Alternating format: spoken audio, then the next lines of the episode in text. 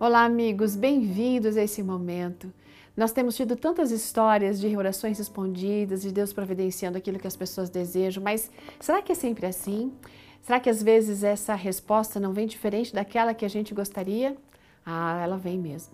Hoje a nossa meditação foi escrita pela Jussara Ramalho Alves. Ela é esposa de pastor, mãe de quatro filhos, pedagoga e está estudando nutrição.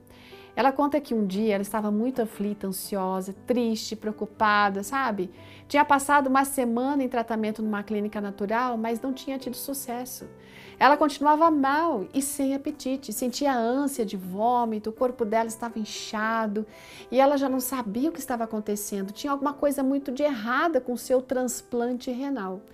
Mais uma vez, ela teria que filtrar seu sangue numa máquina três vezes por semana, evitar líquidos de todo tipo e controlar o excesso de fósforo, potássio no organismo.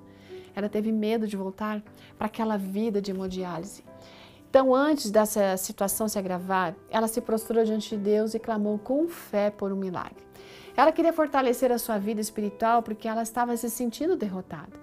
Depois de chorar muito, ela entendeu que ela teria que realmente ir para o hospital. Ficou lá internada oito dias. Todas as taxas de seu organismo estavam alteradas. Após alguns exames, veio o resultado: já estava com falência do órgão transplantado. Então, ela precisou voltar sim para a hemodiálise. Alguém poderia perguntar, mas ela não foi curada? Deus não ouviu oração? Ela não teve fé suficiente? É claro que o Senhor ouviu a oração dela. Acontece que nem sempre a resposta divina é a mesma que nós esperamos. No entanto, isso não quer dizer que o Senhor não se preocupa conosco, que ele não nos ouviu. Afinal, o Senhor faz diversos milagres em nossa vida. Uma prova disso é o fato de a gente poder levantar de manhã da cama, ver o dia amanhecer, né? Dar um abraço gostoso em quem a gente ama, tomar um copo cheio de água fria no dia quente de verão, algo que ela não podia nem fazer naquele momento. Mas Nada passa desapercebido dos olhos do nosso Criador.